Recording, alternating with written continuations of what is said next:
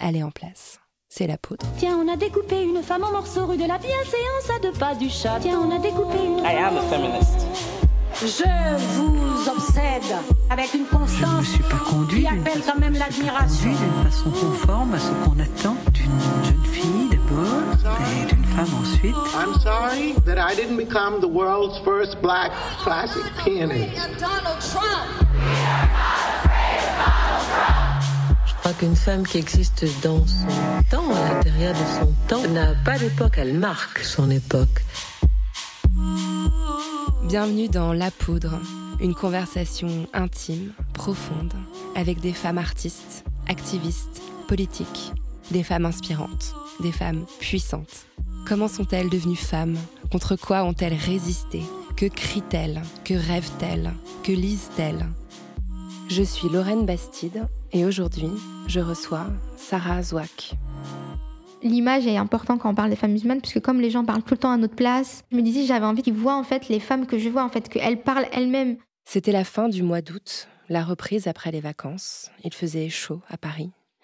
Et sur les réseaux sociaux, la haine se déchaînait contre l'ALAB. L'ALAB est une association féministe et antiraciste dont l'objet est de faire entendre les récits des femmes musulmanes.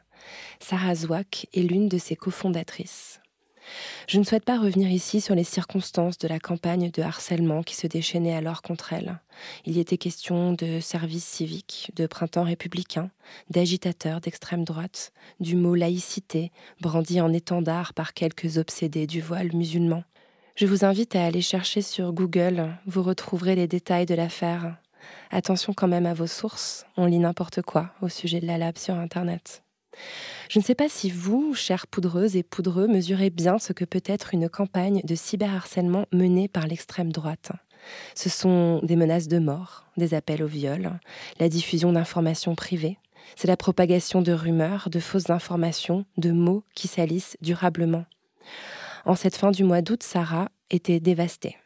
Elle a même voulu la veille annuler l'interview prévue de longue date. J'ai insisté, parce que la meilleure façon de lutter contre les fantasmes distillés sur la lab, c'est d'écouter Sarah raconter son parcours. Celui d'une jeune femme brillante qui voulait changer le monde. Celui d'une femme musulmane qu'on discrimine en raison de sa religion. Je pense qu'il est temps pour la France d'écouter ce récit, le sien et celui d'autres qui n'ont pas forcément les mêmes armes que Sarah pour l'exprimer. Je pense qu'il est temps qu'on tende l'oreille vers ces voix-là plutôt que vers celles qui s'obstinent à vouloir attiser les haines. Merci à Sarah d'être venue parler quand même, et merci à vous qui vous apprêtez à l'écouter. Avec Sarah Zouak, on a parlé d'école de commerce, d'Iran et de Manuel Valls.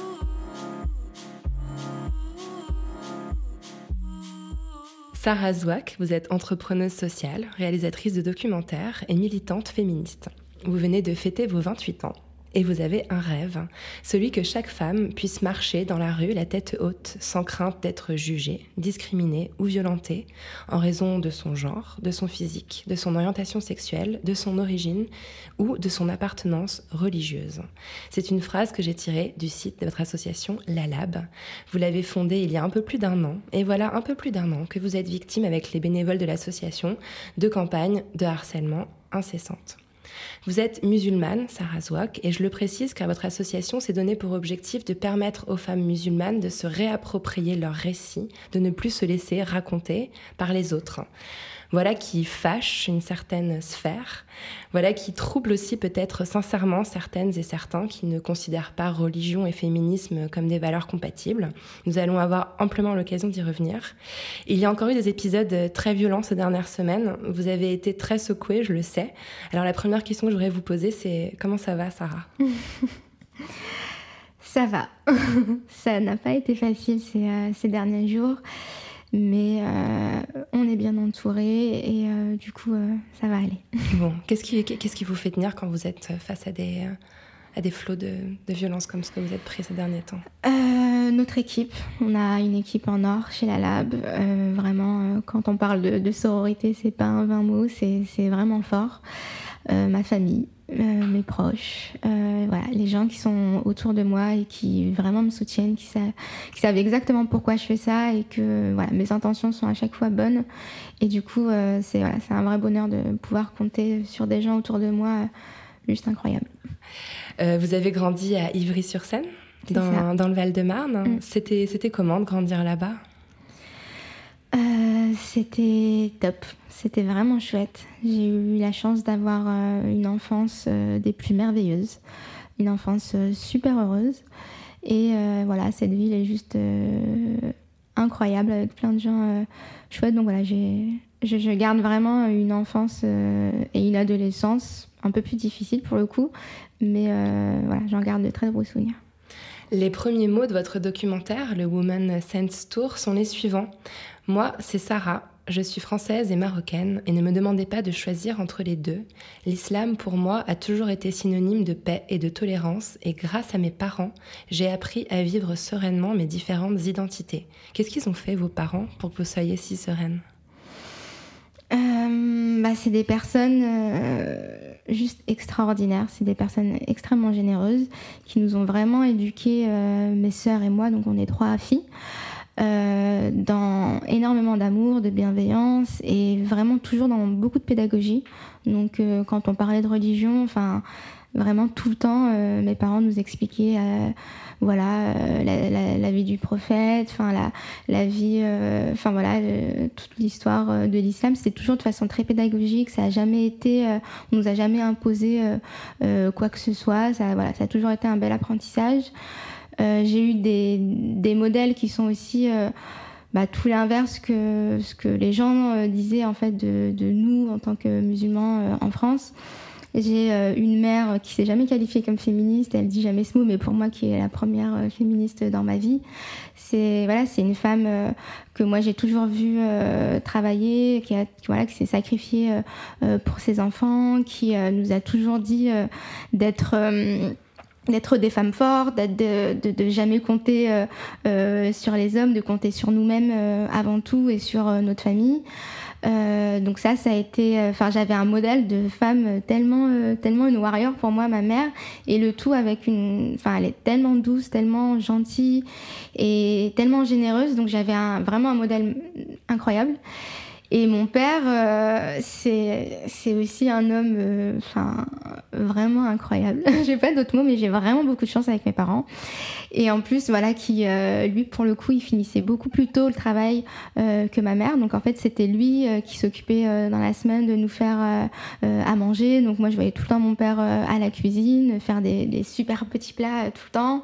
J'avais voilà, un père qui a toujours été là pour nous dans toute notre scolarité, qui faisait toutes les réunions parents-prof, en primaire, bon, c'était peut-être un peu cliché, mais c'était lui à la fin de l'année euh, qui euh, tenait le stand de thé à la menthe. Ah, mais ça, ça compte, ce genre de choses. du coup, tout le monde ça marque. ton papa c'est monsieur thé à la menthe? du coup, il a fait ça vraiment de, pour ma grande sœur, parce qu'il y a ma petite sœur, donc pendant, je pense, 15 ans, il a fait ça euh, en primaire, et du coup, toute la ville le connaît pour, pour ça. Il a toujours été super présent. Et du coup, euh, et puis même en tant que, que couple, j'avais en face de moi euh, des parents qui, enfin voilà, qui s'aiment. Ça fait euh, plus de 35 ans euh, euh, qu'ils sont ensemble. Enfin voilà, j'avais vraiment un modèle juste incroyable. Et, et, voilà, ils nous ont appris à, à vivre sereinement nos identités parce que aussi bien en France, voilà, il nous, il faisait comprendre qu'on était française, qu'on était marocaine, euh, qu'on devait être fière de tout ça, qu'on n'avait pas à s'en cacher. On allait tous les étés au Maroc, tous les étés ils nous emmenaient euh, euh, au Maroc, on y allait seuls dans un premier temps et ensuite ils nous rejoignaient. Et du coup on a pu voilà expérimenter aussi plein de choses dans, dans notre pays en savoir un peu plus aussi voilà de l'autre côté de la Méditerranée.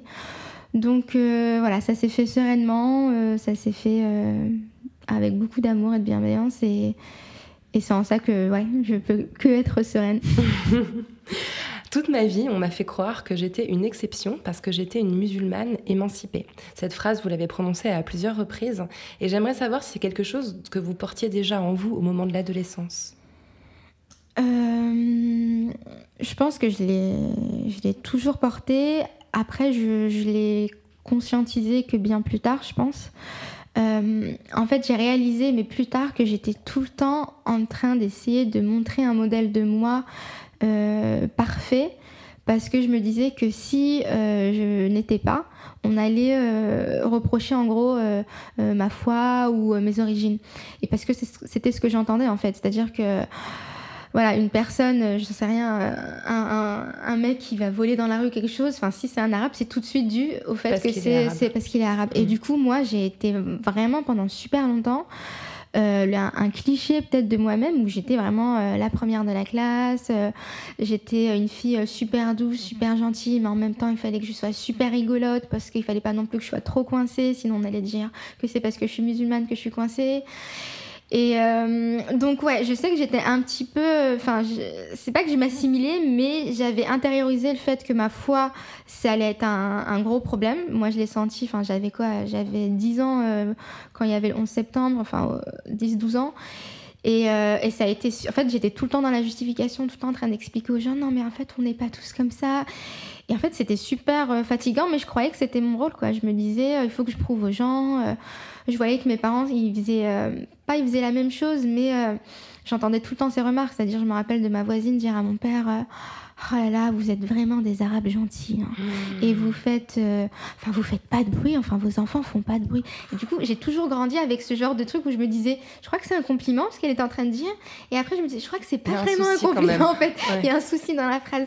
Et du coup, on a toujours, enfin, je crois qu'on a intériorisé, mais sans que jamais que mes parents nous le disent, ce truc de, euh, on doit être sage, on doit euh, sourire un peu plus, on doit être super intelligente en, euh, en classe, parce que sinon, en gros, on va, on va, on va nous le reprocher. Et, ça, en fait, quand tu grandis et que tu réalises ça, en fait, c'est vachement violent, quoi, de se dire qu'en fait, tu as, construit toute ta personnalité sur euh, le fait de devoir plaire aux gens pour ne pas qu'ils euh, voilà, t'insultent ou qu'ils te méprisent du fait de simplement ce que t'es, quoi.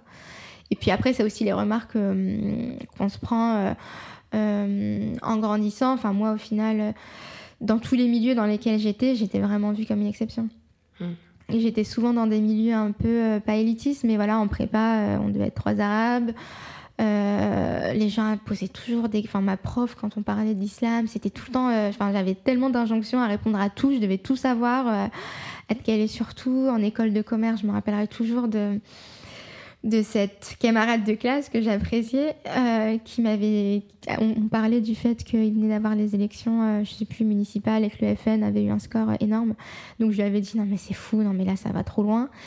Et qu'elle me dit, mais non, c'est bien, hein. enfin, il faut qu'ils comprennent euh, les Arabes et les Noirs qu'on en a marre.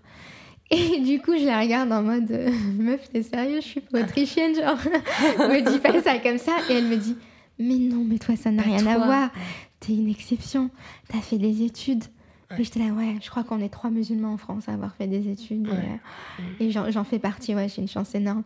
Et en fait, c'était toujours ce truc super déplacé où Mm. voilà, les gens, en fait, ont- toute leur vie m'ont fait des compliments qui ne sont pas des compliments et qui tout le temps me rappelaient que euh, j'étais une fille douce, calme, intelligente et justement tout l'inverse de euh, ce qu'ils attendaient. Vous aviez des héroïnes adolescentes, il y avait des, des- des femmes, des modèles, peut-être même des hommes, qui vous permettaient, euh, que vous visiez, qui vous inspiraient? Euh, J'avais clairement euh, ma mère. Euh, ça, c'est clairement mon, mon premier modèle, puisque justement, elle était cette femme forte qui travaille, qui. Elle travaillait dans quoi d'ailleurs?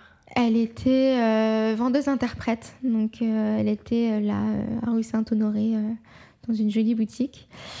Et, et du coup, ouais, donc, et, surtout, en fait, moi, je cherchais des modèles qui alliaient aussi bien leur foi que voilà, leur envie de faire changer les choses. Ma mère, enfin, voilà, c'est une fille, euh, une femme qui est partie euh, euh, du Maroc pour faire ses études en France. C'est en faisant ses études qu'elle a rencontré mon père. Ils ont énormément voyagé. Ils ont, enfin, ils ont fait plein de, choses énormes. Et du coup, je me disais, c'est, en fait, voilà, je peux faire tout ça, contrairement à ce qu'on m'a toujours dit, puisque ma mère en est, euh, en est un exemple. Ensuite, hum, j'avais très peu de modèles. Dans les médias, dans la culture, Non, il n'y avait pas d'image de, de- de J'avais, femmes euh, musulmanes auxquelles vous pouviez euh, référencer Non, non, toutes celles que je voyais, on va dire, je voyais certaines politiciennes, mais c'était euh, toujours super violent. Je voyais ces femmes, en fait, qui venaient, on va dire, des mêmes origines que moi et tout. Mais, euh, enfin, que j'avais l'impression qu'ils reniaient une partie d'elles-mêmes, que je trouvais qu'elles. Pas qu'elles crachaient sur une partie de leurs identités, mais qu'il fallait absolument montrer qu'elles étaient avant tout euh, françaises et que ça. Quand moi, j'ai vraiment été éduquée en mode je suis française à 100%, mais je suis aussi euh, marocaine, je suis aussi musulmane, j'ai plein d'identités et je, trouvais ça un peu violent de me demander à chaque fois d'en choisir qu'une. Et du coup, au niveau politique, j'en trouvais pas. Au niveau du cinéma, euh, c'est super dur, mais il y a des films, hein, il y a des femmes arabes, il y a des femmes musulmanes, mais c'est tout le temps la même histoire qu'on entend, quoi. C'est toujours ce truc de euh, la pauvre femme qui euh, vit euh, dans une famille super conservatrice, qui est sauvée par un super homme blanc non musulman qui va lui apprendre à vivre sa vie, découvrir sa sexualité ou je ne sais quoi. Du coup, c'est dans les fictions, dans les films qu'on voit, c'est l'histoire des femmes euh, à bah, l'écran, c'est souvent ça. C'est souvent ça, et du coup, en fait, ça t'apprend presque même à détester toi-même tes, les figures euh, masculines que tu as autour de toi en disant, euh, mais c'est vrai que sûrement à un moment ils vont m'oppresser. Enfin, c'est même pas le cas. Genre moi, j'avais vraiment un père super, mais à un moment, je me disais, non, mais si aussi il est sévère parce qu'il était un peu strict, je me disais, c'est peut-être parce que c'est sa culture ou j'en sais rien avant de me dire mais c'est n'importe quoi en fait il va falloir arrêter de, de, regarder ce genre de film et ouais, et puis à la télé, les médias, euh, enfin voilà, c'était toujours, euh, quand on parle des musulmanes, c'est toujours de façon négative. Donc c'est vraiment difficile de grandir en France avec euh, aucun, aucun modèle ou enfin aucune visibilité. Mais le plus dur, je pense, c'est aussi la, question de, représentation, au sens où quand il y a de la visibilité, c'est jamais en fait des femmes musulmanes qui parlent pour elles-mêmes, ça va être des films faits par un homme euh, voilà, de plus de 60 ans qui est en train d'écrire un film sur des femmes arabes ou des femmes musulmanes. Et du coup, en fait, euh, c'est pas notre histoire, quoi. C'est encore des choses euh, complètement. ouais, enfin, avec plein de, plein de clichés. Donc voilà, je m'y retrouvais, je m'y retrouvais pas. Après votre bac, vous quittez Ivry-sur-Seine, vous allez étudier à Paris. Vous êtes en prépa HEC au lycée Claude Monet, je crois. Vous aviez quel rêve à l'époque? Donc moi, je me rappelle, je voulais être prof d'histoire. Du coup, je vais voir ma prof d'histoire en lui disant j'ai envie d'être vous. Et là, elle me dit euh, mais moi j'ai fait une prépa. Et du coup, je lui dis mais c'est quoi ça? Je croyais que c'était un truc pour les riches. Je lui dis ça doit être cher, j'ai pas les moyens et tout. Elle m'a dit non non mais la prépa c'est gratuit. Donc j'étais là genre c'est quoi ce monde? Pourquoi personne nous en a parlé?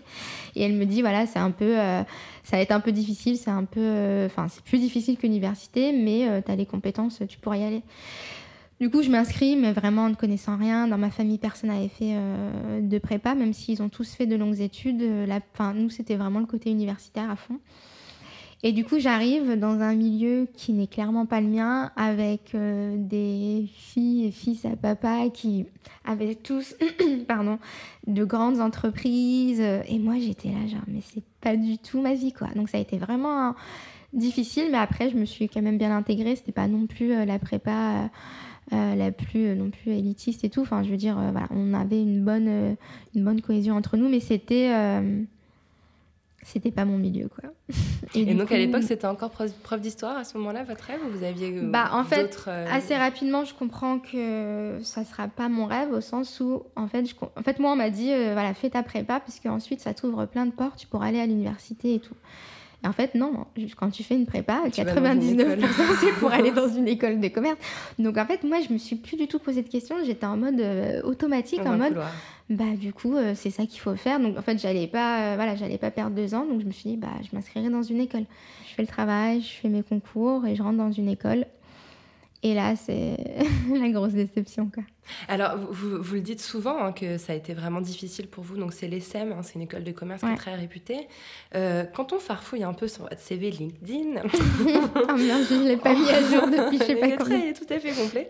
On se rend compte que vous étiez quand même hyper actif dans votre école. Vous avez fait un semestre à Taïwan. Vous participez à un nombre incalculable d'associations étudiantes. On voit que vous participez, vous organisez des défilés de mode, des soirées. vous êtes dans tous les, dans tous les comités étudiants. Euh, et pourtant, moi, ce qui m'attire et l'œil, c'est votre sujet de mémoire. Euh, c'est comment une organisation du mouvement social s'organise en interne pour mettre en place une action de transformation sociale. Vous avez eu 19,5 sur 20, je précise. Est-ce qu'à déjà à l'époque, enfin, est-ce que c'est à ce moment-là en fait que le militantisme se met à vous titiller? Complètement. En fait, ce qui s'est passé, c'est que donc, comme je disais, moi, mes parents ont fait euh, de longues études universitaires où, en fait, toute ma vie, quand ils m'ont parlé de leur, euh, leur expérience, c'était genre. Euh, enfin voilà, ils étaient dans un milieu super intellectuel, ils apprenaient énormément. Mon père, il a écrit, enfin, il écrit beaucoup de poèmes. Enfin, il, voilà, il écrivait, il produisait. Et moi, j'arrive en école de commerce. Et en fait, c'est pas du tout stimulant intellectuellement. C'est, enfin, les, les, les, cours sont, enfin, franchement, moi, j'ai pas du tout, j'ai pas du tout aimé. En fait, ce que moi j'ai aimé dans l'école de commerce, c'est que j'ai utilisé en gros ces 3-4 ans pour tout expérimenter et pour vraiment me connaître. C'est pour ça que moi, je suis super critique de l'école et en même temps, ça a été euh, la plus belle chose qui me soit arrivée parce que j'ai pu aller à l'étranger. J'ai vécu six mois à Taïwan. Enfin, c'était un truc de dingue. C'est genre l'une des plus belles expériences de ma vie. Enfin, c'était voilà, j'avais fait exprès de choisir le pays où je connaissais strictement rien. Je ne savais pas parler euh, euh, la langue. Donc voilà, ça a été un apprentissage de, enfin vraiment incroyable. J'ai pu voyager vraiment partout en Asie, euh, notamment en Asie du Sud-Est. Enfin, j'ai voilà, 20 ans et je fais des, je fais des voyages avec des gens euh, que je viens de connaître et c'est juste incroyable. Je rentre de ce, de ce voyage et là, en fait, euh, je dois commencer donc, mon stage en marketing donc dans, une, dans une très grande boîte euh, française. C'est la FNAC. On a le droit dans les podcasts de dire les marques. J'ai regardé votre CV sur LinkedIn, je le connais par cœur. J'allais pas les citer. Bon, ok, donc je travaille six mois à la FNAC en publicité en me disant, bon, ce qui se rapproche le plus de la, de la créativité, ça doit être la publicité. Donc j'arrive, donc j'ai des collègues incroyables, mais euh, je m'ennuie, mais comme jamais quoi. Ça a été d'une violence pour moi de me dire, je fais toutes ces études pour vraiment, enfin, je faisais des publicités de Noël. Enfin, genre, mes questions, c'était de me dire euh, quel rouge on va utiliser. Euh, euh, enfin, c'était vraiment des choses où je me disais c'était tellement futile. Enfin, je voyais toutes ces personnes qui voilà, sortaient de grande école et se enfin, pouvait faire des réunions de 6 heures pour savoir, euh, voilà, la campagne de Noël, est-ce qu'on allait mettre un Père Noël ou pas cette année, est-ce qu'on allait mettre des guirlandes, alors que chaque année, ils allaient faire exactement la même chose, ils allaient tout le temps avoir les mêmes couleurs et tout le temps les mêmes messages. Et du coup, je me disais, waouh, c'est nul, c'est pas possible et tout. Et du coup, là, genre, je fais pendant six mois, en gros, j'ai utilisé toutes mes soirées en me disant, euh, j'écrivais des trucs comme, euh, qu'est-ce que je peux faire après une école de commerce? Enfin, je me disais, c'est pas fait pour moi, quoi. Et euh, je me dis, bon, j'ai besoin de donner du sens à ma vie. Donc à ce moment-là, évidemment, quand on dit sens à notre vie, euh, c'est le côté associatif. C'est, je me dis, euh, j'ai voilà, un an de ce que je faisais mon année de césure, donc j'avais six mois, et en fait, j'avais encore la possibilité de faire six mois ailleurs. Et du coup, donc là, je cherche, j'envoie mon CV à plein d'assauts, mais vraiment, je connaissais pas du tout le monde associatif, je connaissais pas du tout le monde militant. Et qui me prend? Chez qui je suis prise? Chez Aide donc l'association qui vient en aide aux personnes atteintes du sida ou séropositives. C'est ça, donc c'est la première association européenne sur euh, les questions de VIH-sida. Et, euh, et là, j'arrive dans un monde, mais juste tout l'inverse du monde dans lequel j'étais. Ça a été euh, violent, mais au sens super positif. Enfin, je me suis pris tellement plein la figure. Euh, déjà dans mes missions, euh, c'est vrai que j'avais aucune responsabilité euh, à la FNAC, je faisais des PowerPoint, je pense. J'arrive, on me demande d'organiser des conférences à Genève et à Washington. Enfin, c'était juste dingue. J'avais quoi J'avais 21 ans, je crois. c'était juste la folie. J'arrive et je rencontre que des gens que je n'ai en fait jamais rencontrés. C'est-à-dire qu'il y avait, je rencontrais des personnes homosexuelles, des travailleuses du sexe. Euh, des personnes migrantes. Enfin, en fait, euh, chez Aide, ils travaillent avec voilà, les personnes les plus vulnérables euh, au VIH-Sida. Et en fait, c'est des personnes qui, qui sont généralement en plus les plus précaires, les plus stigmatisées dans notre société.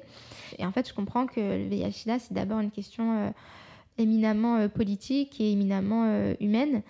Et là, j'apprends énormément. Donc, d'un coup, je découvre en fait plein de choses qui ont complètement formé mon militantisme aujourd'hui au sein même de, de, la lab en fait. Ça a été déjà euh, ce que eux ils appellent pas du tout la parole aux concernés, ce qu'ils appellent eux euh, la démarche communautaire en santé. Le malade lui-même qui est euh, qui, qui, peut mettre en lumière les dysfonctionnements euh, qu'il y a au milieu de dans, la santé en France. C'est lui qui apporte les solutions. En fait, c'est ça que j'ai trouvé génial. Alors que moi, j'arrivais plutôt dans ce côté, c'est les médecins qui savent tout, c'est les médecins qui apportent, c'est le milieu de la recherche qui apporte tout. Là, j'arrive dans un monde qui pense tout l'inverse, qui nous dit en fait le c'est le malade qui a le qui, qui, peut faire changer les choses du fait de son vécu, du fait de ce qu'il va voilà de ce qu'il va de ce qu'il va partager. Donc ça ça a été un gros euh, shift euh, dans ma tête. Ça a été aussi tout le travail qu'ils font en gros euh, plus global de se dire que le VIH/SIDA en fait il faut aussi lutter pour les droits en gros des personnes concernées. Qui sont exactement. Donc voilà, ça a été euh, toutes les luttes pour, par exemple, le, mariage pour tous. Euh, enfin, tout ça, c'est Aide aussi qui l'a, mené euh, de front. Et moi, j'étais vraiment à ce moment-là, donc j'étais stagiaire à ce moment-là. Et, et du, coup, du coup, voilà, je réalise que se battre aussi pour les droits, voilà, ne pas, ne pas stigmatiser, ne pas pointer du doigt ces personnes, c'est c'est permettre de ne pas faire le lit aussi du VIH. Et, et voilà, c'est comment travailler avec les personnes concernées pour vraiment travailler sur la transformation sociale. Et ça a été tellement euh, impactant pour moi d'apprendre tout ça, de parler avec les principales euh, concernés, les principaux concernés, euh, que j'ai décidé d'en faire mon mémoire. Et du coup, là, ça a été aussi une autre lutte parce que j'étais quand même en spécialisation marketing. Et moi, j'arrive et je dis à ma prof, en fait, je sais, je suis désolée, je sais d'avance que je travaillerai pas dans le marketing. Moi, je veux absolument travailler dans le social. Et, euh, m'apprend énormément.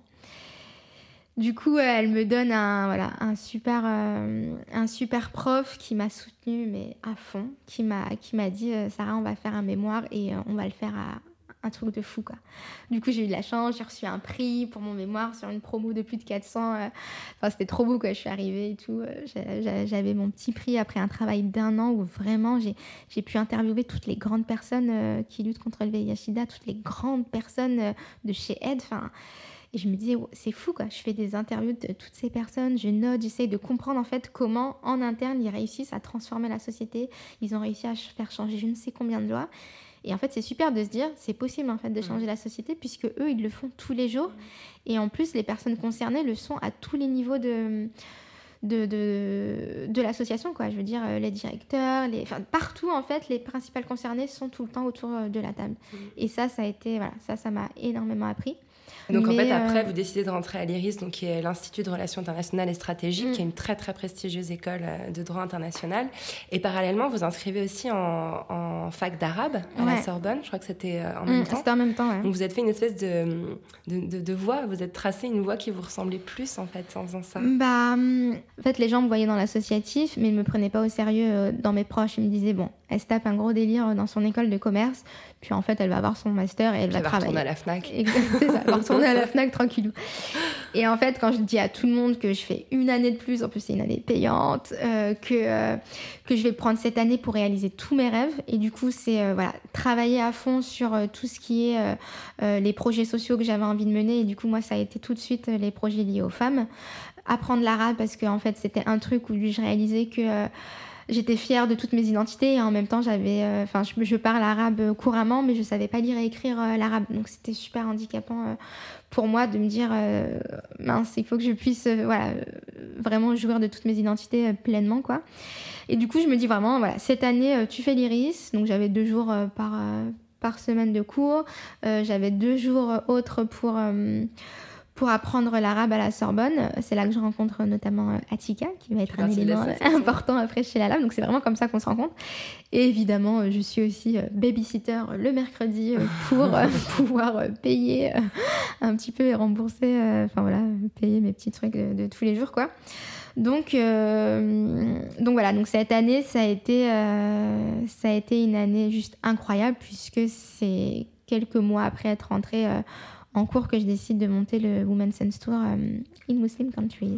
Est-ce qu'il vous a fallu du temps pour mettre le mot féministe, féminisme sur le changement que vous aviez envie d'incarner? En tout cas, dans votre parcours, il apparaît pour la première fois ce mot-là, j'ai l'impression. Euh, en fait, j'ai toujours été euh, intéressée euh, sur les questions voilà, d'égalité homme-femme. Enfin, c'est vraiment, on a vraiment été éduqués comme ça. notre mère nous a toujours dit qu'on a, qu'on pouvait tout faire dans la vie. mon père nous disait aussi exactement la même chose. Donc, pour nous, c'était super important. Et pour autant, j'avais vraiment intériorisé l'idée que euh, je pouvais pas être féministe du fait de ma foi. Je l'avais vraiment intériorisé en me disant tout le monde, enfin quand il me parlait de féminisme, déjà c'était toujours des modèles, euh, bah, genre un peu les femmes ou autres, qui fait que j'avais pas du tout ce rapport, par exemple, euh, enfin à la sexualité ou autre. Enfin j'avais vraiment, euh, enfin j'étais beaucoup plus pudique, donc je me disais même que le féminisme n'était pas fait pour les femmes euh, comme nous, en fait. Je Il fallait montrer que- ses seins, sinon on ne pouvait pas être féministe. Ouais, c'est ça. Enfin, j'avais vraiment un peu pas un cliché, mais je me, enfin, je, je, sentais que celle qui se définissait comme ça ne me ressemblait jamais en fait. Donc je disais tout le temps, et genre je devais être les- voilà, ce, ce genre de meuf trop chouette qui disait non, je suis pas féministe, je suis pour l'égalité homme-femme. mais euh, je crois que ça veut dire la même chose. Parce que je me disais que ce mot-là n'était pas pour moi. Pourtant, voilà, je, je militais tout le temps euh, voilà, autour de moi pour, pour cette égalité. Euh, c'est venu à ce moment-là précisément parce que, euh, parce que j'ai lu euh, le livre qui a changé toute ma vie, qui s'appelle euh, donc Féminisme islamique de Zahra de Ali. Zahra Ali, et qui, en fait, c'était elle a répondu avec bah, toutes les femmes qui sont dans le livre à toutes mes questions que je me posais euh, bah, depuis une vingtaine d'années, quoi. Où là, je, enfin, moi qui avais un peu, en fait, c'est bizarre parce que j'avais intériorisé le fait que ma foi était un problème. Et en même temps, j'étais toujours dans ce côté, non, justement, regardez comment je suis, c'est possible d'être musulmane, d'être ouverte, de voyager. Enfin voilà, j'étais toujours dans ce truc de, devoir montrer euh, toutes les multiples identités trop cool que je pouvais avoir, quoi. Et, et en fait, là, j'ai lu ce livre et euh, je l'ai lu et je l'ai relu et je l'ai relu. Et je me suis dit, ces femmes-là, elles existent. Pourquoi personne ne me l'a dit? Alors, qu'est-ce qu'elle dit en fait, Sarah Ali, qui vous fait euh, un tel déclic? Euh, C'est elle et c'est surtout aussi euh, toutes, toutes les, les, femmes qui. Parce que c'est différents chapitres avec plusieurs, plusieurs femmes musulmanes en France ou dans le, dans le monde. qui en gros qui en gros juste se, se, réapproprie en fait ce concept de féminisme euh, et surtout se le réapproprie aussi au niveau d'un référentiel islamique. Moi, ce qui m'avait intéressé, c'était que, ok, j'étais pour euh, euh, les droits des femmes sur tous les sujets, mais j'avais beaucoup de questions sur ma propre foi et sur ma propre religion. mes parents essayaient d'y répondre au mieux, mais c'est vrai qu'on avait des questions avec mes sœurs hyper pointues. Et du coup, quand je voyais qu'en fait ces femmes euh, se sont battues euh, pour, euh, pour voilà, réinterpréter en gros les le livre sacré du Coran et montrer qu'il y a l'égalité homme-femme, mais que bah, comme partout dans la société, bah, le sexisme a, été aussi, a aussi existé du coup dans ces interprétations qui ont été voilà, faites par plein de savants, mais des savants qui sont aussi des, voilà, principalement et avant tout des hommes, et que du coup, euh, ça restait des humains, quoi. Donc, ils avaient leur lecture, euh, leur lecture sexiste de, voilà, des versets du Coran. Et, euh, et, du coup, ça a été vraiment des questionnements où moi, je me rappelle toute, toute mon adolescence, j'essayais vraiment de défendre ma foi au plus haut point. Et après, j'avais plus de réponse quand on me disait Ouais, mais enfin, chez vous, vous avez le droit de vous marier avec quatre femmes. Non, mais l'héritage, c'est complètement inégalitaire. Et, et j'étais là en mode ben, j'ai pas de réponse. Je savais pas quoi répondre. Mm. J'étais voilà, j'avais j'avais pas encore les armes. Et en fait, dans un livre, j'avais là genre waouh. En fait, quand tu relis ça comme ça, c'est pas du tout euh, ce qui est dit. Enfin, c'est là que je découvre aussi tous les écrits d'Asma Lamrabet que je lis. Euh, enfin, qui m'a qui m'a qui a changé clairement euh, ma vie quoi. Et, euh, Donc, en fait, si, je résume, enfin, le, sujet qui mm. vous passionne, c'est en gros mettre en avant des femmes qui montrent que les textes fondateurs de l'islam ne sont pas forcément porteurs euh, d'une misogynie euh, crasse qu'on veut bah, caricaturer en général. C'est ce qui m'a moi intéressé. Après, ça n'a pas été forcément moi mon combat, c'est pas celui de voilà les relire. On les retrouve un peu dans le documentaire, dans le Women's Voilà, c'est ça. Mais c'est en fait c'est ces femmes, enfin c'est ces femmes là qui m'ont permis de me dire bah en fait voilà Sarah, ta foi c'est pas du tout un, un, problème à ton féminisme. En fait c'était vraiment ce dernier petit chapitre que dans mm. ma vie où j'essayais de me dire mince il y a quand même des trucs qui bloquent et là, en fait, quand je vois qu'il y a ce travail de toutes ces femmes qui me disent non, non, Sarah, tu peux vivre ta foi et être engagée sur tous les sujets et te battre pour l'égalité homme-femme, là, je me dis, euh, bah ok, je suis féministe et musulmane et là, mais je vais m'amuser à l'écrire sur tous les toits tellement. Euh, enfin voilà, j'ai jamais eu ces modèles, donc je me suis dit, euh, il faut que moi et plein d'autres jeunes filles comme moi puissent se dire que c'est voilà que notre foi, elle n'est pas, elle n'est pas un frein à notre émancipation, que et que ouais, c'est possible d'être féministe quoi. Et d'ailleurs, c'est quelque chose qui a été impossible à comprendre pour votre directrice de mémoire je crois aussi à l'époque à l'IRIS, quand vous dites que vous voulez faire euh, une, un mémoire sur féminisme et islam. Euh, elle bah, dit en fait, c'est là que donc moi je décide de faire euh, donc voilà, je lis tous ces livres et je me dis c'est bon, j'ai trouvé ma voie, c'est génial. Et en fait, donc j'ai cette super directrice qui est une très grande féministe et vraiment que pour le coup j'apprécie énormément, qui fait un travail incroyable. Mais je donne mon intitulé de mon sujet et qui me fait comprendre que ça n'a pas vraiment de sens quoi. Enfin qu'à un moment il faut choisir, soit tu es féministe, soit tu es musulmane, que la religion c'est quand même super misogyne. Et là, en fait, ça a été un, ça a été un déclic au sens où j'ai vraiment été éduquée en mode euh, les profs ont tout ce savoir. Enfin, mes, parents nous ont toujours dit voilà, les profs ont toujours raison. Donc, bon, c'était plus ou moins bien, mais c'est vrai qu'au final, j'avais ce truc de euh, les intellectuels, c'est des personnes qui, qui ont fait tout ce travail. Enfin, je veux dire, c'est sa vie le féminisme. Et après, je me dis mais c'est juste tout l'opposé de ce que j'attendais en fait. J'attendais à ce que comment dire, enfin, je, je, me dis, le féminisme, c'est justement de permettre à chaque femme de faire euh, ce qu'elle veut, voilà, de son corps, de ses identités.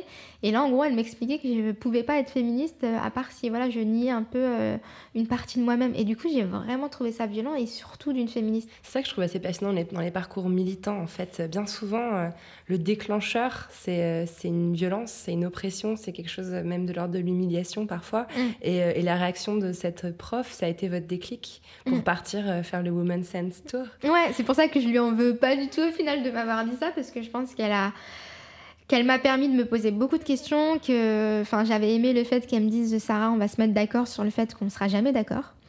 Et du coup, ça m'a poussée à Vous partez faire le tour du monde, en gros, grosso modo. hein.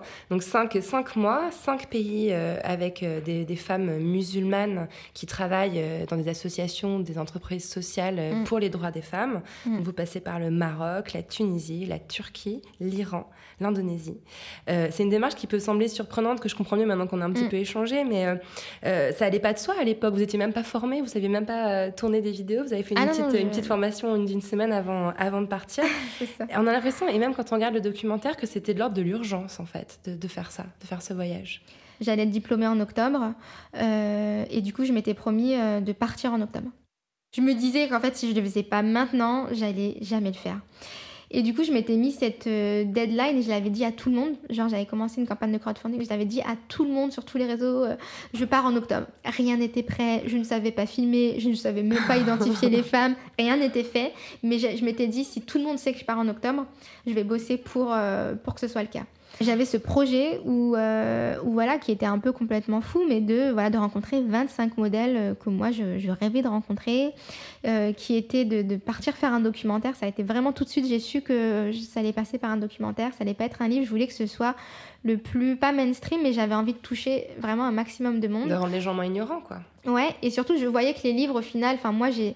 Euh, pourtant, qui ai fait de longues études et tout, j'ai finalement découvert tous ces livres super tard, quoi. Donc, je me disais, il fallait quelque chose euh, où, voilà, très rapidement, les gens puissent, puissent comprendre. euh, et surtout, euh, l'image est importante quand on parle des femmes musulmanes, puisque comme les gens parlent tout le temps à notre place, euh, je me disais, j'avais envie qu'ils voient, en fait, les femmes que je vois, en fait, qu'elles parlent elles-mêmes, que moi, j'ai pas besoin euh, d'intervenir. Et le voyage, bon, j'aimerais qu'on ait une heure entière pour en parler. Ça a dû être complètement dingue comme expérience. hein. Vous Ouais. êtes quand même allé en- à la rencontre des féministes tunisiennes juste après le printemps arabe. J'imagine qu'il y a un, c'est un sujet euh, de, de 1000 pages potentielles. Vous êtes allé en Iran Mm. où les femmes risquent littéralement leur vie, ne serait-ce qu'en pensant ce qu'elles pensent. Euh, vous êtes allé aussi en Indonésie parce que Mm. vous vouliez montrer euh, que les musulmanes, c'était pas forcément des femmes arabes. Mm. Euh, Est-ce qu'il y a un moment de ce voyage hein, qui vous a marqué, qui vous a formé plus qu'un autre? Enfin, franchement, chaque jour a été, euh, a été super intense parce que moi, je suis pas du tout. euh, Enfin, voilà, ce que je dis souvent, je suis pas journaliste, je suis pas sociologue, je suis pas historienne. Moi, j'y suis allée avec tout mon cœur et vraiment avec juste cette envie de, de, de faire changer les choses. euh, dans mon pays, en France, et, euh, et de montrer tous ces modèles. Et du coup, en gros, à toutes ces femmes, je leur ai dit, euh, moi j'ai envie de rester avec vous, j'ai envie de vivre des journées entières avec vous, j'ai envie de vous connaître, j'ai pas envie qu'on fasse une interview justement euh, euh, d'une heure autour d'un café, j'ai envie de vous connaître. Donc j'y suis vraiment allée au, culot, j'ai pu, euh, j'ai j'ai- voilà, on a dormi chez elle, à chaque fois j'étais accompagnée euh, par une amie à moi, donc Clotilde, qui m'a accompagnée au Maroc, qui a juste complètement, enfin qui m'a permis justement de faire ce projet et de le tenir jusqu'au bout, parce que je pensais faire tout ça tout seul, avant de réaliser qu'en fait avoir une amie avec soi c'est juste primordial. Euh, Il y avait Camille ensuite, puis Justine qui m'a accompagnée pour euh, le- les derniers pays en Iran et en Indonésie. Et du coup de vivre euh, en fait chez elle, de vivre avec elle, de, vraiment d'apprendre à les connaître, de voir leur famille, de voir leurs collègues. Moi, ça a changé ma vie en fait. Et je leur posais vraiment toutes ces questions, mais mais juste trop bête de juste, mais comment tu vis ta foi, comment tu vis ton féminisme, comment tu arrives à allier les deux? Et chacune, elle m'apportait des réponses complètement différentes. Il y a une phrase que j'ai lue qui, qui résonne très fort en moi. Vous dites Je pense que j'étais schizophrène pendant 27 ans et que ces femmes que j'ai rencontrées à travers le monde m'ont dit Sois toi-même. J'ai des petits frissons en la lisant. Euh, Vous-même, c'était créer la Lab? Parce que vous avez créé l'association en rentrant de ce voyage, en fait. Ouais, c'est c'est être complètement moi-même jusqu'au bout et de permettre à d'autres femmes de l'être aussi. C'était surtout ça. C'était de me dire, oula, c'était de m'être dit pardon. Euh, moi, j'ai fait tout ce cheminement qui a été super long. Euh, j'aimerais pouvoir dire euh, à toutes ces femmes qu'en fait, c'est pas censé être aussi long et on va pas se réveiller tout à 30 ans en disant qu'en fait, on peut être nous-mêmes. Et que j'aimerais en fait que, voilà, quand on avait 12 ans, on puisse déjà être fiers de, ce qu'on est. Et du coup, créer la lab, c'était vraiment la suite logique de se dire, ok, voilà, j'ai fait ce travail, ce qui a été un, vrai travail sur moi-même et un travail que je voulais directement partager avec les autres vu que j'avais pris le, média du documentaire, mais qu'il fallait aller plus loin, quoi. Qu'il fallait maintenant se battre sur ces questions-là euh, en France que voilà, j'en pouvais plus à chaque fois qu'on parlait de femmes musulmanes, qu'on m'a envoyé euh, tout le temps euh, à l'étranger sur les problématiques. C'est d'ailleurs mmh. pour ça que je suis partie d'abord dans ces pays, c'était pour me dire, ok, bah, j'ai rencontré ces femmes, donc maintenant arrêtez de me dire euh, tout plein de et choses en affreuses. Et en Turquie, C'est ça, donc tout le temps on me renvoyait ça et me dire, voilà, mais maintenant on va travailler en France parce qu'au final, c'est en France que nous, on a des difficultés. Euh, c'est en France que moi, j'ai rencontré toutes les difficultés. C'est pas du tout dans les, dans les pays où je suis allée. On m'a jamais, euh, enfin voilà, j'ai pas du tout discriminé, euh, été discriminée par euh, ma foi ou pour mes engagements féministes. Ça a été en France que moi, toute ma vie, on m'a dit justement que j'étais cette exception, que toute ma vie, on m'a fait que j'avais honte d'être une partie de moi-même et en même temps, j'avais ce côté, j'essayais d'être fière et tout, mais je c'était voilà, c'est vraiment le mot schizophrène, même si c'est pas c'est pas adapté, c'est quand même une vraie maladie, mais j'avais ce côté en tout cas complètement tiraillé mmh. entre mes différentes identités qui fait que on, en fait on n'est jamais euh, selon les personnes qu'on a en face de soi, on montre à chaque fois une image euh, qui, qui, est censée leur plaire et on n'est jamais 100% euh, nous-mêmes. Moi je sais qu'en école de commerce quand je faisais le ramadan, je le cachais quoi. C'est super difficile en fait. Mmh. Donc la lab c'est ça a été vraiment de créer cette espèce de petit laboratoire euh, donc la lab, bienveillant. Donc lala, ça veut dire madame en arabe, Ouais. et lab comme euh, laboratoire. C'est C'est ça. un néologisme. Exactement, là, ça, ça ne veut rien dire en soi, mais pour nous, ça veut dire beaucoup. Et du coup, voilà, c'est un mot qu'on a inventé qui est que voilà, c'est- ça va être un laboratoire d'idées et de rencontres, qu'on veut un véritable voilà, lieu de réflexion euh, et, euh, et d'échange entre nous toutes pour, euh, voilà, pour juste apprendre à, à être fiers de toutes ce que nous sommes et pas être voilà, ce que les gens voudraient euh, qu'on soit. Vous avez dû renoncer à quoi en vous engageant euh, dans le militantisme? Euh, à, à certaines choses, à des choses, bon, clairement euh, financières, euh, je n'ai pas de salaire depuis, depuis bien, bien longtemps, donc je fais à chaque fois avec les, les moyens du bord. Donc clairement, euh, quand je vois tous mes potes d'école de commerce qui sont en train d'acheter des maisons et, et, avoir des enfants et tout ça, je suis là genre waouh, j'ai raté quelque chose, je, je sais pas où j'étais à ce moment-là, je devais être encore autour du monde, je me suis pas du tout posé ces questions. Et donc à, ce niveau-là, ça a été difficile évidemment. Euh, au niveau relationnel, notamment avec euh, des hommes. Euh, être une femme militante, c'est super difficile. Savoir exactement euh, ce qu'on veut être, c'est euh, difficile. Et du coup, euh, j'ai voilà, dû mettre fin à certaines euh, relations amicales ou amoureuses parce que j'étais. euh, parce que je savais où j'allais, parce que je savais euh, que je voulais être cette femme euh, forte, que je voulais être indépendante, que je voulais pouvoir euh, faire changer les choses pour, euh, pour toutes ces femmes et, et que j'allais pas m'arrêter. Et du coup, c'est quelque chose qui fait vraiment peur en fait autour de soi. Autant on m'a laissé, on va dire, autour de moi me dire allez, fais-toi un trip, fais ton tour du monde. Autant de dire qu'en gros, ma vie sera du militantisme, c'est vraiment, vraiment difficile à faire comprendre parce qu'on sait que la vie sera pas simple, qu'on sait qu'on va se prendre beaucoup de violence. Et euh, maintenant, je sais de quoi je parle. En fait, la lab, c'est un peu le modèle parfait pour comprendre l'intersectionnalité. Euh, le féminisme intersectionnel, c'est un terme hein, qui a été proposé par Kimberly Crenshaw. Je pense que les auditeurs et auditrices de la poutre commencent à être un peu habitués à l'entendre ici. Euh, en fait, la lab, c'est- le constat qui est fait par la lab, c'est un constat vraiment intersectionnel. C'est-à-dire qu'être une femme, c'est dur. Être une femme musulmane, c'est pire. Mm. Vous, vous êtes sur cette ligne-là euh, Oui, complètement. Euh, Dès le début, on s'était dit qu'on aurait euh, ce féminisme intersectionnel dans notre, euh, dans notre combat, puisque moi, toutes celles qui ont été les, les plus dures avec moi, au final, c'était euh, c'était des féministes. Du coup, je pou- enfin, j'avais besoin aussi de marquer un peu un pas une séparation, mais de me dire que nous, en fait, on allait prendre en compte toutes les autres euh, dimensions et qu'on n'était pas juste des femmes, qu'on était des femmes, qu'on était arabes, qu'on était noirs, qu'on était asiatiques, qu'on était musulmanes, qu'on était en situation de handicap ou non. Enfin, en fait, que pour moi, le féminisme, si on prend pas en compte toutes ces identités, il avait, il avait pas de sens. Et du coup, quand je voyais que, bah, justement, un peu comme ma directrice de mémoire, mais après, comme euh, toutes les femmes, euh, euh, voilà, politiques, je sais pas, des Laurence Rossignol, ou enfin toutes ces femmes, en fait, qui se définissent comme féministes, mais qui, nous, bizarrement, pour les femmes musulmanes, elles nous dictent comment on doit être, comment on doit s'habiller, comment on doit réfléchir, quel endroit ou non on peut fréquenter. Je me disais, mais elles se rendent compte ou pas de, cette violence. Enfin, elles passent leur temps à faire des beaux discours et à expliquer à toutes les femmes qu'elles doivent être ce qu'elles sont. Et en fait, les femmes musulmanes, on n'a pas le droit à ce discours. On doit nous, enfin, tout le monde nous explique tout. C'est-à-dire que on veut vous ouvrir un compte en banque, on vous ferme la porte de la banque. Vous voulez mm. louer une salle, on vous annule la salle. Euh, les, discriminations, en fait, sont immédiates. Sont immédiates, vraiment. Euh, on a créé l'association euh, donc la Lab avec Justine. Donc on était toutes les deux, on avait les membres de notre bureau, donc euh, Atika, euh, Sarah Toumi, Laura et, et, voilà. Donc on était toutes les cinq avec vraiment une envie folle de faire avancer les choses. Et en fait, à chaque fois qu'on essayait de créer quelque chose, on avait une difficulté. Mais il faut se dire que ça, c'est avant même la, page Facebook. Personne ne savait encore l'existence de la Lab. Je pense qu'on n'avait même pas encore le nom euh, La Lab, qu'on venait de le déposer euh, là, je pense, euh, pour, pour nos statuts trois jours avant. Et, et, voilà, et je me rappelle que c'était Justine qui était d'ailleurs allée, donc je me suis dit, oh, t'as pas fait ton rôle de femme blanche. Mais elle était partie justement pour, pour ouvrir ce compte en banque et on lui a refusé, quoi. On nous a refusé l'ouverture du compte en banque parce qu'on est une association pour les femmes musulmanes, que voilà, euh, la banquière, elle était en elle était vraiment euh, hyper apurée. Elle semblait genre, mais non, mais ça va pas, on est dans un pays laïque. Donc c'est là qu'on a compris en fait qu'il fallait tout le temps être dans la pédagogie et tout le temps être dans l'explication de la laïcité. Quoi. La laïcité, ça n'a pas été créé pour exclure les femmes musulmanes. Il euh, faut pas confondre voilà, la neutralité de l'État avec la neutralité des individus. Que, que le fondement même de la laïcité, pour moi, et c'est ça qui est joli, c'est la liberté. C'est vraiment de permettre justement à chaque personne d'avoir une foi ou non, de, de pouvoir vivre. Euh, avec tout ça. Et en fait, aujourd'hui, c'est plus du tout utilisé comme ça. C'est vraiment à chaque fois pour exclure euh, une partie des citoyens qui sont toujours les mêmes.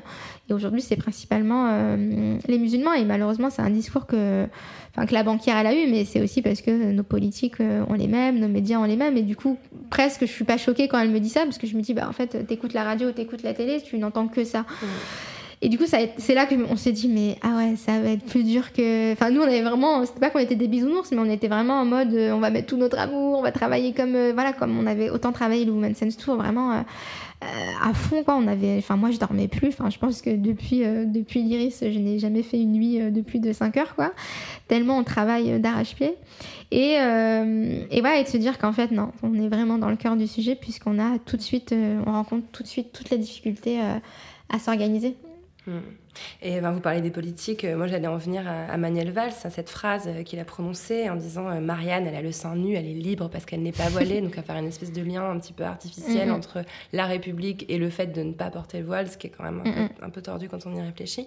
D'ailleurs, il faut aussi, je pense, rappeler dans quel contexte cette phrase est prononcée. On est juste après le, Bataclan. donc, dans une séquence politique où on sait que le lien va être fait très facilement dans l'esprit des gens entre le, voile, des femmes, le voile des femmes musulmanes et les attentats terroristes. Euh, enfin, c'est assez terrifiant ce que ça peut nourrir. Est-ce que vous avez l'impression euh, qu'il y a eu un avant et un après euh, cette phrase de Manuel Valls, cette séquence politique?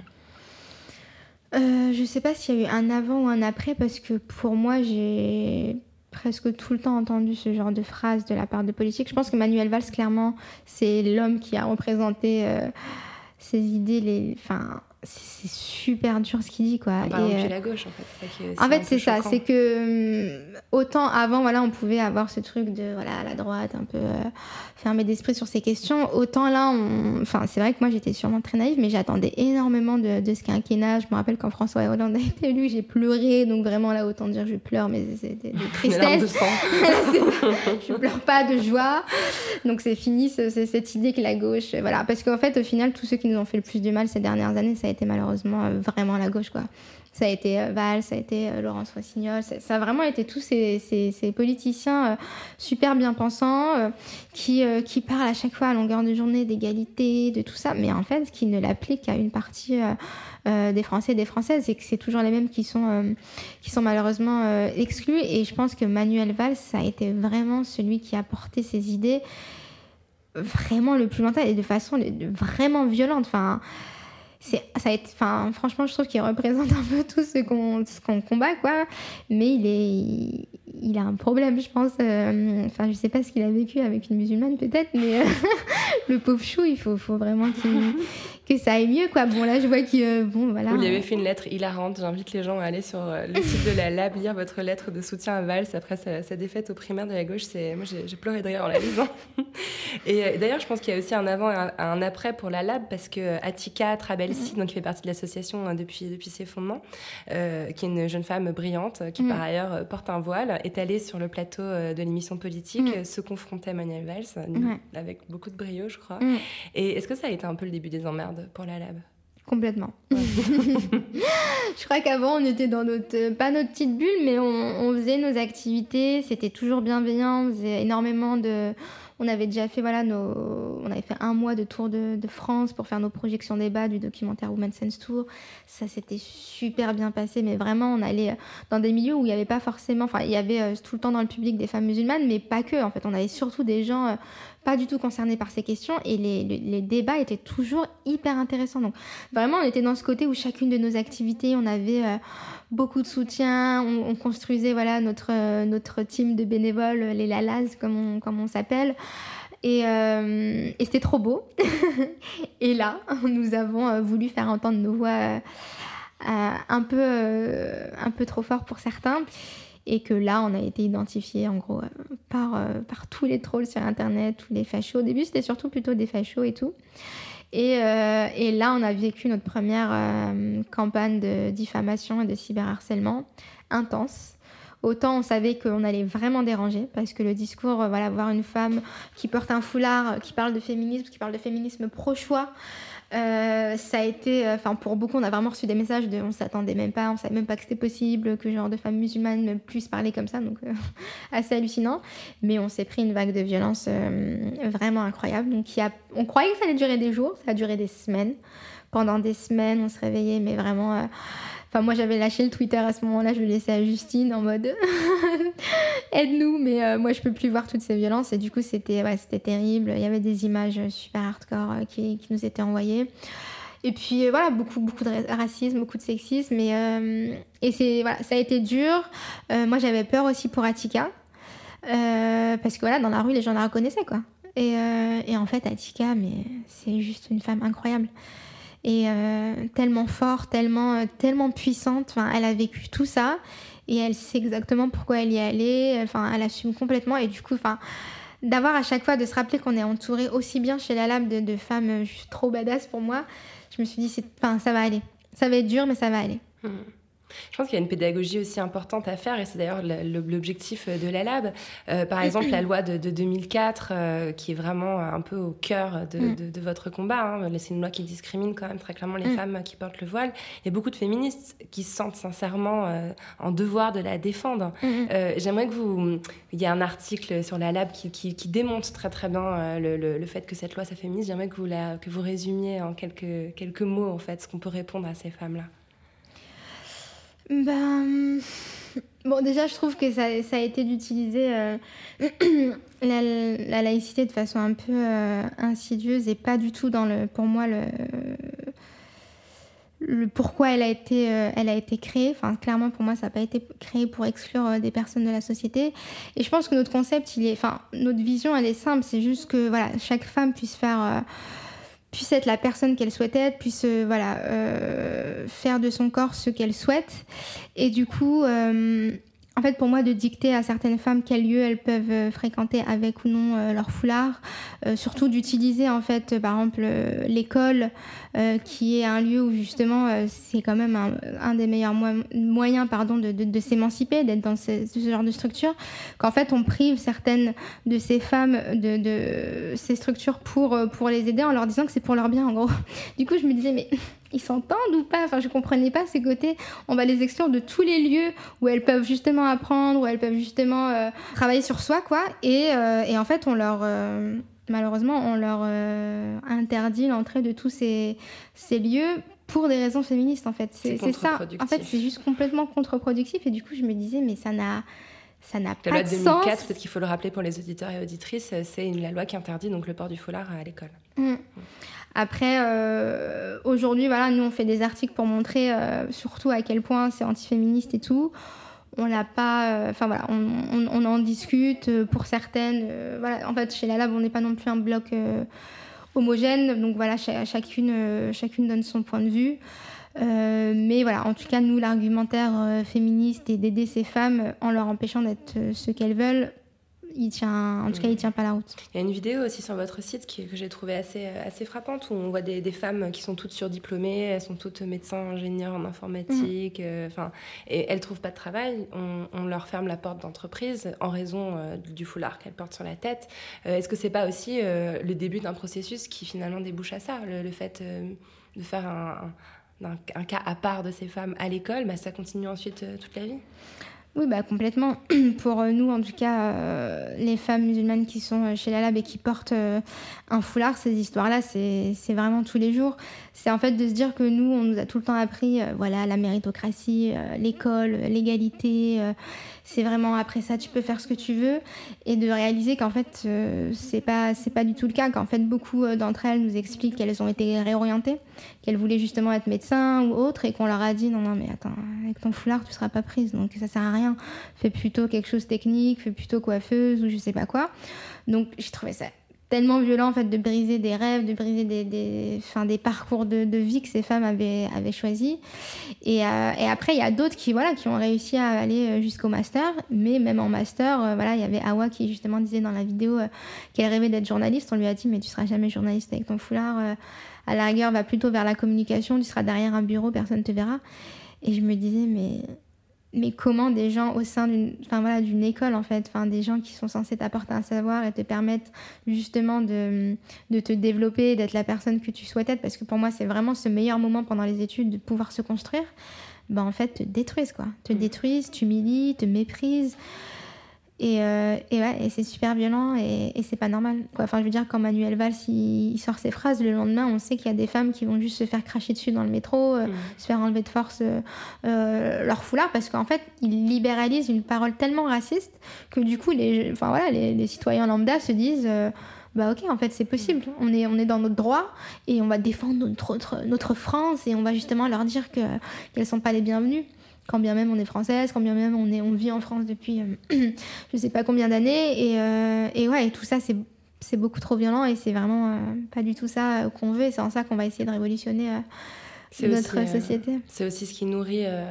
Euh, je, je, veux, je veux pas qu'on en parle parce que je sais que c'est très frais et que j'ai pas envie que ça réveille Mm. trop de choses douloureuses en vous, mais je pense que c'est important que les auditeurs et auditrices comprennent que le, le cyberharcèlement que vous subissez, euh, c'est quelque chose d'une violence inouïe en fait. hein. On vous envoie euh, des, des images abominables, on vous, on, vous, on vous insulte, on vous menace de mort, on vous menace de viol. Euh, tout ça, c'est nourri aussi par un sentiment profondément misogyne, mais aussi raciste et islamophobe. Complètement. bah, l'association des féministes contre les cyberharcèlements, justement, on parle, on parle très bien. En fait, c'est des femmes racisées, généralement, en plus, qui sont les principales euh, touchées. Qu'à chaque fois qu'on crée, justement, euh, des plateformes pour faire entendre nos voix, on a toujours en face de nous des gens qui vont vouloir nous silencier, des gens qui vont vouloir nous faire taire et de façon euh, quand même super. euh, super violente enfin vraiment quand euh, moi j'ai eu euh, voilà mon adresse qui euh, qui va être partagée euh, euh, sur euh, sur les réseaux sociaux adresse physique, euh, où vous habitez. c'est ça. Enfin, en fait, ils, peuvent réussir à faire qu'on ait peur. C'est juste que nous, euh, chez la Lab, on n'est pas seul. On est, est vraiment euh, très nombreuses à, se soutenir. Donc, du coup, on arrive quand même à essayer de prendre du recul, mais sur le moment, c'est très dur. Nous, il y a des fois, voilà, on craquait, on se disait, mais c'est pas possible de recevoir autant de messages. euh, de haine. Et puis après, des fois, on commence à se dire est-ce qu'on va pas s'auto-censurer? Est-ce qu'on va pas du coup ne pas écrire tel ou tel article? Et après, on se dit mais n'importe quoi, c'est juste leur donner raison. En fait, nous, notre but chez la Lab, c'est justement de, de, permettre à toutes ces femmes de se réapproprier euh, leur récit, leur voix, de pouvoir parler des sujets que elles, elles veulent aborder et de pas tout le temps répondre à, tout l'agenda euh, que les gens veulent, où c'est tout le temps un peu les mêmes questions. Euh, sur le voile ou sur moi c'est tout le temps le côté être féministe et musulmane on a aussi d'autres sujets en fait mmh. qu'on veut aborder ils monopolisent la conversation en fait ils vous empêchent d'avoir ouais, la prise de parole que vous mmh. voulez avoir au moment où vous voulez l'avoir exactement et du coup voilà donc pour nous c'est bien de, voilà, de continuer à surtout pas s'auto-censurer, à pas fermer voilà, notre magazine en ligne ou à ne pas arrêter de faire des activités et de se dire que au final, nous, on le voit juste comme quelque chose, pas de positif, mais de se dire qu'en fait, on est en train de vraiment de faire changer les choses, puisqu'en fait, on est en train de déranger. Et c'est plus, comment dire, c'est plus drôle de voir qu'aujourd'hui, notre rôle, c'est plus euh, un peu ce qu'on avait en fait euh, pendant l'émission politique euh, avec la participation d'Atika, qu'aujourd'hui notre rôle c'est quand même euh, voilà cette gauche bien pensante c'est des gens que voilà on n'aurait jamais imaginé vraiment avoir des propos quand même super craignos. Enfin je veux dire quand, quand, on voit des gens des intellectuels nous comparer aux frères musulmans une association islamiste à une association terroriste je me dis, mais il y a un vrai problème chez nos intellectuels et chez nos philosophes euh, euh, français. Enfin, ils sont vraiment euh, à côté de la plaque et ils ont une haine, mais viscérale, certains, contre, contre les musulmans ou tout ce qui s'apparente de près ou de loin à l'islam. Et que du coup, bah, nous, vu qu'en plus on est des femmes, vu qu'on est musulmanes, bah, on est encore beaucoup plus facilement touchés par ces discours. Un an après la fondation de la Lab, vous avez l'impression que les choses avancent ou qu'elles empirent?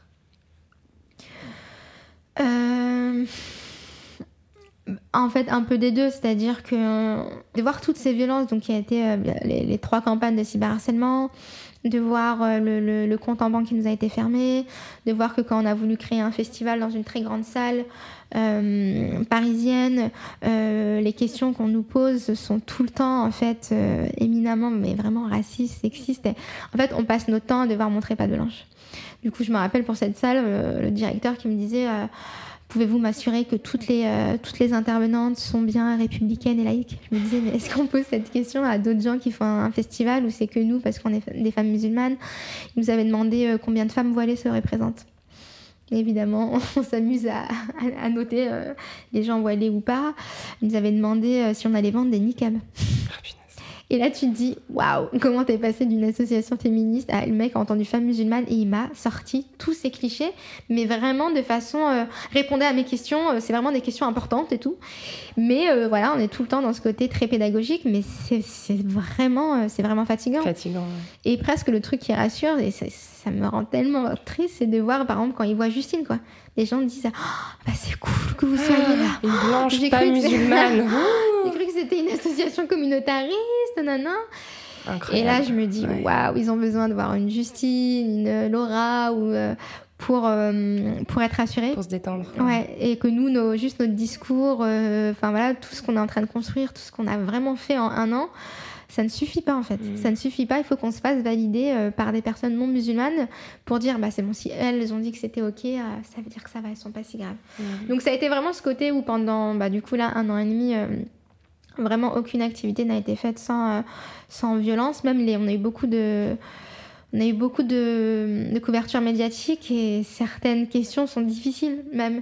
Enfin moi quand la moitié des interviews euh, finissent par et du coup votre père euh, qu'est-ce qu'il pense de votre féminisme? Ça n'a pas dû être facile pour lui il a dû T'es là genre non ça va très bien en fait. C'est mon premier soutien mon père euh, est grave à fond derrière la lab enfin et ils sont ils sont dégoûtés. Enfin franchement je vois leur mou en mode ah mince je pensais pouvoir raconter un truc pas une petite histoire c'est ça de plus j'ai pas de frère donc les pauvres ils sont dégoûtés. Il n'y a pas de mec qui m'a donc ça ça a été euh, ça a été enfin tout le temps un peu ces enfin voilà ces remarques à chaque fois euh, pas super. Et puis même des fois, on avait, voilà, on avait une très grande radio, je me rappelle, j'avais envoyé un bout du teaser de mon documentaire, il faisait la, promo.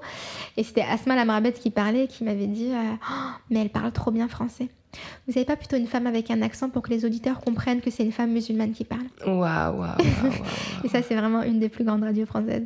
Et du coup, tu te dis, waouh, ça. Enfin, ils sont vraiment. Quand immense intellectuel. Euh, mais, mais vraiment, mais super intellectuel. Enfin, vraiment, enfin, c'est le, le, le, gros stéréotype de, voilà, de la petite gauche, voilà, qui qui, enfin, qui voilà, qui pense bien faire, mais qui te pose des questions. Genre, chaque fois, je suis là, genre, mais elle se rend compte de la violence qu'elle est en train de dire, quoi.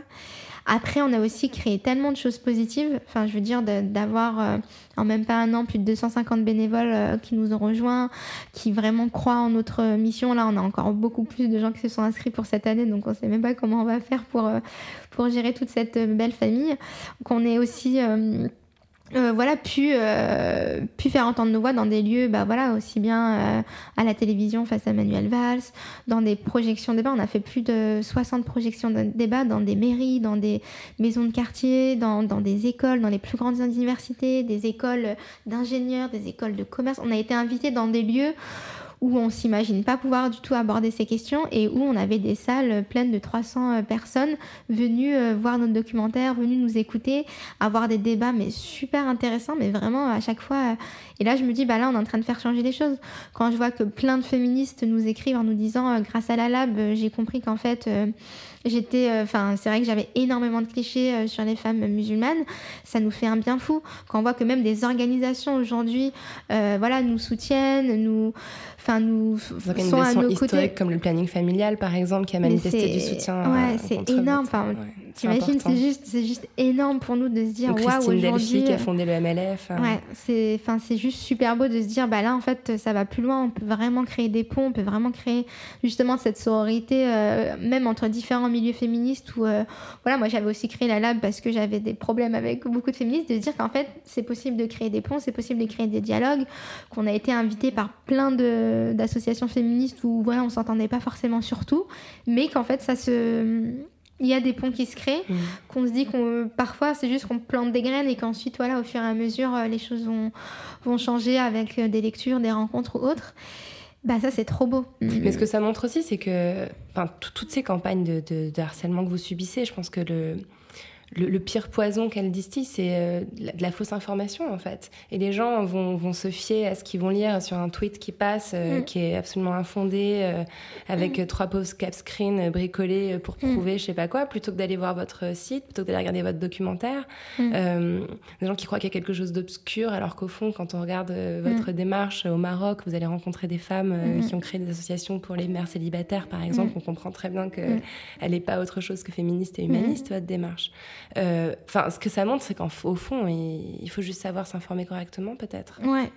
Et venir voir par soi-même. Nous, on a eu vraiment beaucoup de personnes. Par exemple, pour notre festival, euh, notre premier festival féministe qu'on a organisé euh, en mai dernier pour nos un an, on avait plus de 500 personnes qui sont venues. C'était juste incroyable. Enfin, il s'est passé quelque chose ce jour-là où on, a reçu tellement de mails de soutien et de personnes, même pas forcément des, femmes musulmanes, beaucoup de femmes musulmanes évidemment, ça leur a fait un bien fou d'être pendant une journée, voilà, euh, avoir vraiment un vrai moment. Euh, bah, de sororité, un vrai beau moment où on s'accepte toutes les unes et les autres comme on, comme on est, mais d'avoir toutes ces personnes, même plein d'hommes, plein de, enfin, des personnes non concernées qui nous ont dit mais j'ai tellement appris grâce à tous ces modèles de femmes que vous nous avez montrés. J'ai, enfin c'est trop beau et c'est cette vision aussi du féminisme que hum, qu'on veut. Et on a plein de gens qui nous disaient j'étais pas du tout, je me qualifiais pas comme féministe, pas du tout des femmes musulmanes qui me disaient grâce à vous je me qualifie comme féministe. Je me dis mais bah, disons qu'il aurait fallu des femmes musulmanes pour que, ces personnes se disent ça. Ça me fait halluciner mais du coup il y a vraiment plein de voilà plein de belles choses qui se sont créées, plein de hum, plein de, voilà, de beaux rendez-vous, plein de beaux moments, plein de, rencontres. Et, euh, et j'espère que voilà, on va, on va continuer euh, ainsi à voilà, toujours créer, produire et, célébrer euh, voilà, toutes ces femmes qu'on ne célèbre jamais et qui sont là et qui font avancer les choses et qui voilà, doivent être des modèles aussi pour plein d'autres, des femmes musulmanes comme des femmes non musulmanes et comme même des hommes. Ça évoque quoi pour vous la poudre? Euh, alors ça évoque plein de choses, c'est trop bizarre, ça évoque beaucoup de douceur, mais du coup j'ai des images trop bizarres de poudre de maquillage ou de poudre pour bébé euh, qu'on doit mettre sur les fesses, et en même temps d'un truc un peu euh, complètement explosif. Donc je suis un peu dans... Je pense que c'est ça aussi notre interview, c'est beaucoup de douceur et en même temps on aborde des sujets qui peuvent être parfois un peu explosifs pour certains. Donc voilà, ça m'a ça me fait penser à tout ça, la poudre. Merci beaucoup, Sarah Zouak. Merci. Merci à Sarah Zouak d'être venue faire parler la poudre avec moi. La poudre est une émission produite par Nouvelles Écoutes. Elle est réalisée par Aurore Meyer-Mailleux, avec à la préparation et à la prise de son Zisla Tortello. À la programmation, Laura Cuissard. Au mixage, Laurie Galigani. Le générique est un extrait de la chanson L'appétit de Bonnie Banane, produite par Gauthier Visiose. Si vous aimez l'émission, le mieux est de nous le dire avec des étoiles, 5 de préférence, sur iTunes. N'oubliez pas de nous rejoindre sur les réseaux sociaux. La Poudre a sa propre page Facebook. Nous sommes aussi sur Twitter, La Poudre NE, et sur Instagram, La Poudre TV, où nous partageons toutes les recommandations culturelles de nos invités. Pour ne louper aucun épisode de La Poudre, n'oubliez pas de vous inscrire à notre newsletter sur le site de Nouvelles Écoutes. Cliquez sur La Poudre, l'occasion de découvrir tous les autres podcasts que nous produisons. À très vite et continuez de faire parler La Poudre. Cet épisode a été enregistré dans une chambre de l'hôtel Grand Amour, que je remercie pour leur soutien inconditionnel depuis la première saison de La Poudre. Le décor est génial, entièrement chiné. Ma chambre préférée, c'est la 604, celle qui est sous les toits, avec un portrait de Vivienne Westwood, flamboyante et nue, sous l'objectif de Jürgen Teller. Si vous réservez une chambre à l'hôtel Grand Amour, rue de la Fidélité à Paris, avec le code La Poudre, vous bénéficierez d'une réduction de 10% sur le prix de votre chambre. Ne nous remerciez pas.